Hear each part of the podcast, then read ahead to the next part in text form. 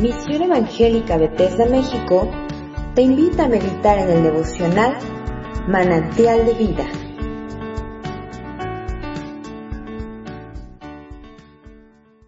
Buenos días, soy el pastor Rafael Monroy y quiero invitarte que juntos meditemos en el libro de Job, capítulo 1. Hubo en tierra de Uz un varón llamado Job, y era este hombre perfecto y recto, temeroso de Dios y apartado del mal. Y le nacieron siete hijos y tres hijas. Su hacienda era siete mil ovejas, tres mil camellos, quinientas yuntas de bueyes, quinientas asnas y muchísimos criados. Y era aquel varón más grande que todos los orientales. E iban sus hijos y hacían banquetes en sus casas, cada uno en su día, y enviaban a llamar a sus tres hermanas para que comiesen y bebiesen con ellos.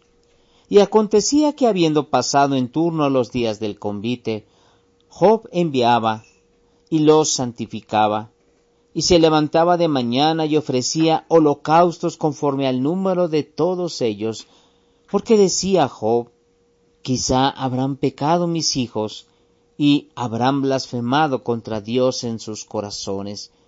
De esta manera hacía todos los días.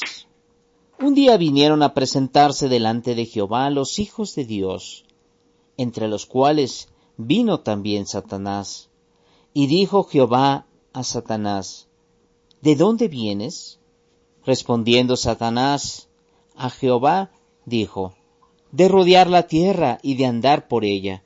Y Jehová dijo a Satanás, ¿no has considerado a mi siervo Job, que no hay otro como él en la tierra, varón perfecto y recto, temeroso de Dios y apartado del mal? Respondiendo Satanás a Jehová, dijo, ¿acaso teme Job a, Dios de balde? ¿No le has cercado alrededor a él y a su casa y todo lo que tiene? Al trabajo de sus manos has dado bendición. Por tanto, sus bienes has aumentado sobre la tierra. Pero extiende ahora tu mano y toca todo lo que tiene, y verás si no blasfema contra ti en tu misma presencia. Dijo Jehová a Satanás, He aquí todo lo que tiene está en tu mano, solamente no pongas tu mano sobre él. Y salió Satanás de delante de Jehová. Un día aconteció que sus hijos e hijas comían y vivían vino en casa de su hermano el primogénito. Y vino un mensajero a Job y le dijo, Estaban arando los bueyes y las asnas, paciendo cerca de ellos, y acometieron los sabeos, y los tomaron y mataron a los criados a filo de espada. Solamente escapé yo para darle la noticia. Aún estaba hablando cuando vino otro que dijo, Fuego de Dios cayó del cielo que quemó las ovejas y a los pastores y los consumió. Solamente escapé yo para darte la noticia. Todavía estaba hablando, y vino otro que dijo, los caldeos hicieron tres escuadrones y arremetieron contra los camellos y se los llevaron, y mataron a los criados a filo de espada, y solamente escapé yo para darte la noticia. Entre, tanto que éste hablaba, Vino otro que dijo, tus hijos y tus hijas estaban comiendo, bebiendo vino en casa de su hermano el primogénito, y un gran viento vino del lado del desierto, y azotó las cuatro esquinas de la casa, la cual cayó sobre los jóvenes, y murieron, y solamente escapé yo para darte la noticia.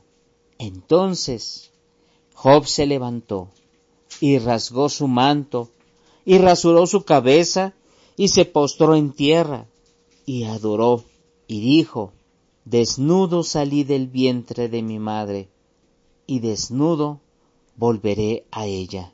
Jehová dio y Jehová quitó.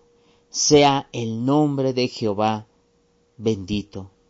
En todo esto no pecó Job ni atribuyó a Dios despropósito alguno algo que tal vez tú y yo consideramos una desgracia en gran medida. Tal vez muy pocos o tal vez ninguno ha vivido una desgracia como la, la que se relata en el capítulo 1 del libro de Job respecto a lo que vivió Job. No solamente en un día perder sus posesiones, sino perder la vida de sus hijos, de todos sus hijos. Algo que tal vez nos simbra en el corazón, porque tú y yo también hemos perdido cosas. Un negocio, dinero, una inversión, un préstamo que has hecho a alguien de confianza, un carro, incluso tal vez has perdido algún ser que amas demasiado, un hijo, una hija, un esposo o una esposa, a papá o a mamá, pero tal vez no en la medida de lo que Job ha vivido, de lo que Job vivió. Sin embargo, el corazón de nosotros muchas veces se revela y muchas veces se endurece para entender cuál es el propósito de Dios para, para esos, esas calamidades que, que Dios nos permite vivir. Job no preguntó, Job no cuestionó, Job solamente dice, rasgó sus vestiduras. Esto significa hizo duelo en su corazón, hizo un duelo, pero se postró en tierra, inclinó su cabeza hacia la tierra y adoró, adoró a nuestro Dios.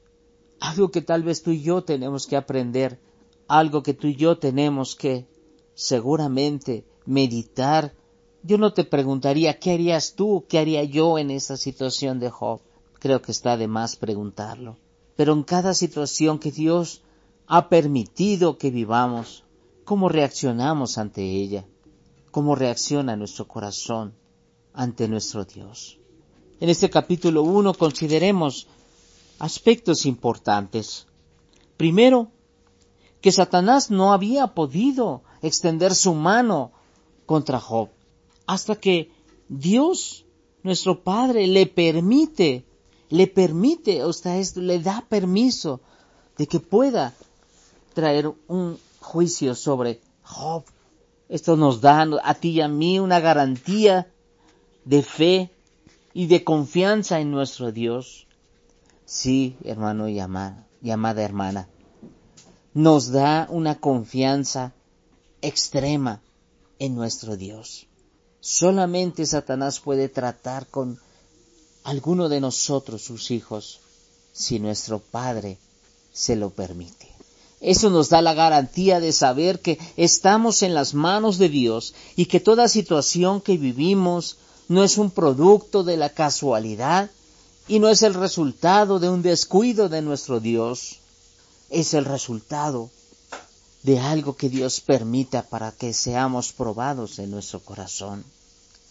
Por eso, aunque la prueba sea difícil, aunque la prueba que tú y yo estemos pasando en este día sea de verdad muy difícil la confianza que podemos tener, así como de alguna manera Job la pudo tener en su Salvador, en su Señor, es que de Él provienen todas las cosas.